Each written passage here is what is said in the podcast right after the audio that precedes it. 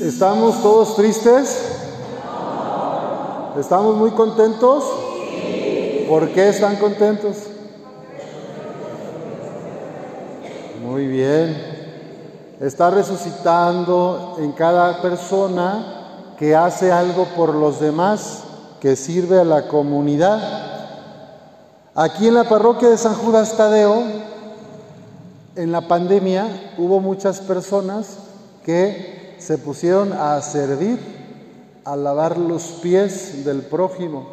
A ver, pónganme un ejemplo en sus familias, en su barrio, en los procesos donde ustedes han colaborado, ¿dónde vieron personas que representaban al resucitado?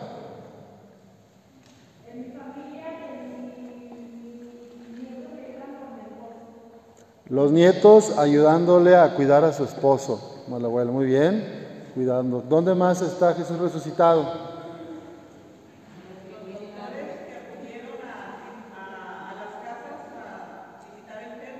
En las personas que acudieron a las casas a visitar enfermos o los que fueron a dar comida a los pobres, a las familias afuera de los hospitales, que todavía lo siguen haciendo, mucha gente, se organizan familias yo lo he visto también ahí en, el, Eduardo Guerra, en el puente de las vías del tren, familias de varias parroquias de iglesia católica y de otras iglesias también, que a veces se ponen de acuerdo y el domingo o el sábado, en vez de hacer su, pues, su carne asada en la familia, en su casita cómodos, se organizan, hacen comida y van a compartirla ahí con los migrantes hondureños, salvadoreños, nicaragüenses, venezolanos, cubanos, colombianos, paraguayos, etc. Entonces, fíjense, cuánta resurrección hay entre nosotros y a veces no nos damos cuenta.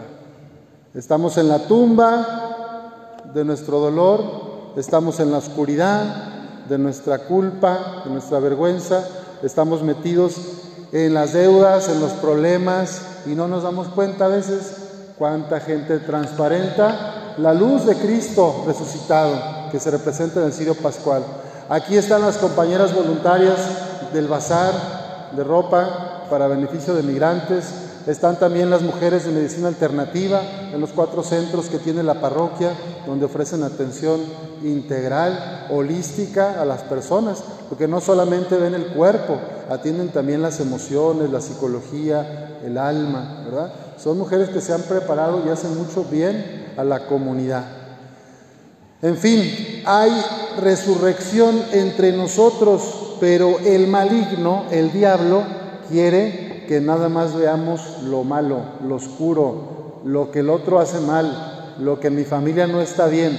Yo quisiera que fuera mejor mi, pareja, yo quisiera que mis hijos fueran de puro 9 y 10, yo quisiera, y no te das cuenta de todo lo bonito que Dios te regala en tu misma familia, porque estás nada más con la cara de caballo, de amargado, de estar en la tumba, a estar ahí quejándome, y eso no nos sirve. Entonces, Jesús es el resucitado que nos dice, levanta la cara, alégrate hoy porque la muerte, la tristeza, la enfermedad, la infidelidad no tienen la última palabra. La última palabra es de la vida de Cristo y Cristo te ofrece una vida en abundancia. Estos discípulos que caminaban iban todos tristes, cansados, decepcionados, pues porque habían matado a su maestro y señor camino de Maús. Uno era Cleofás y le pregunta al forastero que se le acercó. Era Jesús, pero no lo habían reconocido. ¿Eres tú el único que no sabe lo que ha pasado? Que lo de Jesús el Nazareno, que era un profeta poderoso en obras y palabras. Fíjense bien, obras y palabras. A Jesús le creemos porque es hijo de Dios y porque lo que predicaba, palabras, lo vivía, obras. Lo que pensaba y compartía de palabra, lo practicaba o no. Eh, por eso era un profeta poderoso en obras y palabras. Y que se la pasó haciendo el bien, sanando a los enfermos, perdonando a los pecadores, incluyendo a, los que la sociedad excluía, compartiendo el pan con los más pobres. Entonces, este es Jesús resucitado. ¿Y cuál es entonces el signo de los que creemos en Cristo? Pues que hemos de hacer las mismas obras que Él nos enseñó, que eso que Él predicó y que eso que Él practicó, tú lo pongas en práctica. Entonces así empezamos, ¿verdad? Viendo estas mujeres y hombres de nuestra parroquia que ya viven como resucitados porque sirven a la comunidad. También los coros al cantar, al ensayar entre semana, están animando la liturgia y ahí está Cristo resucitado trabajando en sus corazones de los miembros de los coros. También los ministros de la Eucaristía, las personas que visitan a los enfermos, están las catequistas que sábado con sábado vienen a compartir la fe y eh, estos niños pues van aprendiendo de Jesús, de su modo de vida, de lo que realmente hace felices a las personas, pues Cristo está resucitado en medio de nosotros, no más que a veces los problemas de la vida nos oscurecen la mirada y no lo vemos. Venimos hoy para decir que la oscuridad ha sido vencida amanece la vida. Dice Jesús, yo soy la resurrección y la vida. Y luego que sigue, el que cree en mí, aunque haya muerto, vivirá. La muerte ya no tiene poder.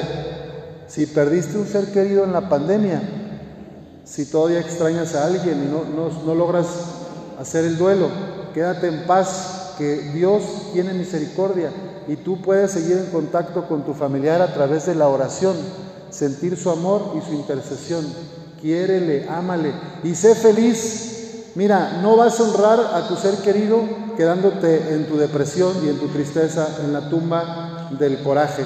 Ahí no lo vas a honrar. ¿Quieres honrar su memoria? Ponte a servir a los demás. Échale ganas estará mucho mejor y más contento su ser querido si te ve feliz sirviendo humildemente a sus hermanos, a sus parientes, a sus vecinos. Esta es la resurrección, se revitaliza la esperanza, hacemos una conversión a Cristo y salimos de las tumbas de la depresión, de la vergüenza, de la culpa, de las mentiras. El Señor les dice unos de los saludos que están en varias de las apariciones de Jesús resucitado, les dice así a los que les habla, les dice, no teman, no teman, no tengas miedo, sal de la tumba, del sepulcro del miedo, atrévete a hacer eso que vienes pensando hace meses o años, que tú eres bueno para eso, pero te da miedo lanzarte a este nuevo proyecto. Hazlo, Cristo está contigo. Ah, pero si no tengo éxito, si fracaso, pues mira, vas a aprender mucho. Todos los que han tenido éxito en algún campo de la vida han fracasado primero muchas veces. Y de esos fracasos han aprendido y la siguiente vez, hasta que le atinaron, le salió. ¿Saben cuántos intentos hizo el creador de la bombilla eléctrica? Dicen que más de mil, hasta que ya un día prendió el foco. ¿Cómo se llama? Tomás Alba Edison que por cierto aquí lo invitaron a Parras y ahí hizo la primera hidroturbina de generación de electricidad. En Parras fue el primer lugar de América y del mundo, entiendo, donde Alba Edison hizo la prueba de usar el agua para generar corriente eléctrica, ¿verdad? Entonces, pues miren, hay hombres y mujeres en todos los campos que se atrevieron a hacer algo y algunos sí se arrepienten, ay, me hubiera atrevido antes, ya me atreví hasta los 60, 65. Sí, imagínate si me hubiera hecho esto a los 30, ¿verdad? Tal vez hoy estaría mejor. Bueno, pues anímese, siga su corazón, lo que Cristo resucitado pone en su corazón para servir a los demás. Aquí lo importante para saber si algo viene de Dios, nos enseña San Ignacio, es si viene del buen espíritu o del malo. Si solo es para mi beneficio personal, ya se ve que no es del buen espíritu, si solo es para mi éxito, mi fama, mi reconocimiento, pero si es para servir a la comunidad, para hacer crecer a los demás, para acompañar a los que sufren, para mejorar las condiciones de vida de mi entorno, y tienes una iniciativa, puedes ser emprendedor y te puede ir muy bien a ti y vas a hacer mucho bien a los demás. Ahí parece que sí es del buen espíritu de Jesús. ¿Me explico? Jesús resucitado no busca nada más que a mí me vaya bien económicamente y yo tenga ya mi camionetota y mi casa propia y los demás de la colonia que sigan todos jodidos. ese no sería de Dios. Dios quiere que tus dones, tus talentos, tus capacidades los pongas al servicio de los demás. En la pandemia hubo mucha gente, ¿se acuerdan?, que se pusieron a compartir sus conocimientos por internet. Desde los que hacían gimnasio, las señoras, que mire, para que no engorde, señora, véngase. O los maestros de matemáticas o de español. Bueno, ese tipo de cosas que hemos visto y gratuitamente, ¿verdad? Entonces, así el Señor nos invita hoy a levantarse, a que nosotros venzamos a la apatía, a la indiferencia y salgamos de sus miedos para hacer lo que Dios quiere para bien de los demás. Alégrate como Cristo cuando vio otra vez a su madre y cuando vio la alegría de María que lo abrazaba después de la resurrección. Alégrate como los discípulos, como María Magdalena, como Pedro y Juan, como estos dos discípulos de Maú, cuando volvieron a ver a su amigo, le besaron los pies. Y luego San Pablo dice en la lectura de hoy, en la segunda lectura, dice que comieron, ¿verdad? Comimos y bebimos con Él después de su resurrección. O sea, aún resucitado, Jesús, Dios, el Hijo de Dios, cuerpo glorioso, es capaz de volver a bajarse y querer estar con nosotros. Aunque somos frágiles, aunque somos débiles, aunque nos volveremos a equivocar, Él te llama y te dice, ve a anunciar la buena noticia a los pobres. Y eso hicieron los discípulos. Fueron corriendo después de que lo reconocieron al partir el pan, que significa la Eucaristía, porque Cristo se queda en el pan, está resucitado para alimentarnos, y fueron corriendo a los demás discípulos y también ya se le había parecido a Pedro, ¿verdad? Pues pidamos al Señor la gracia de seguir caminando con creatividad mientras estamos en esta vida transitoria, que hagamos algo bueno con nuestras vidas. Una buena acción es mejor que tres días de ayuno. Escucha a tu gente, a tu familia, quiérelos, respétalos, abrázalos, en vez de regañar, reprender, juzgar, condenar, levanta la comunidad. Eso es lo que el Señor nos pide en la resurrección. Desde nuestra fragilidad podemos llevar la luz de Cristo a todo el mundo. Que nuestra Madre, que va por delante, nos ayude a pasar de la noche a la luz, de la muerte a la vida, del pecado a la gracia, de la esclavitud a la libertad, del miedo al compromiso y la acción y del individualismo a la comunidad. Que así sea.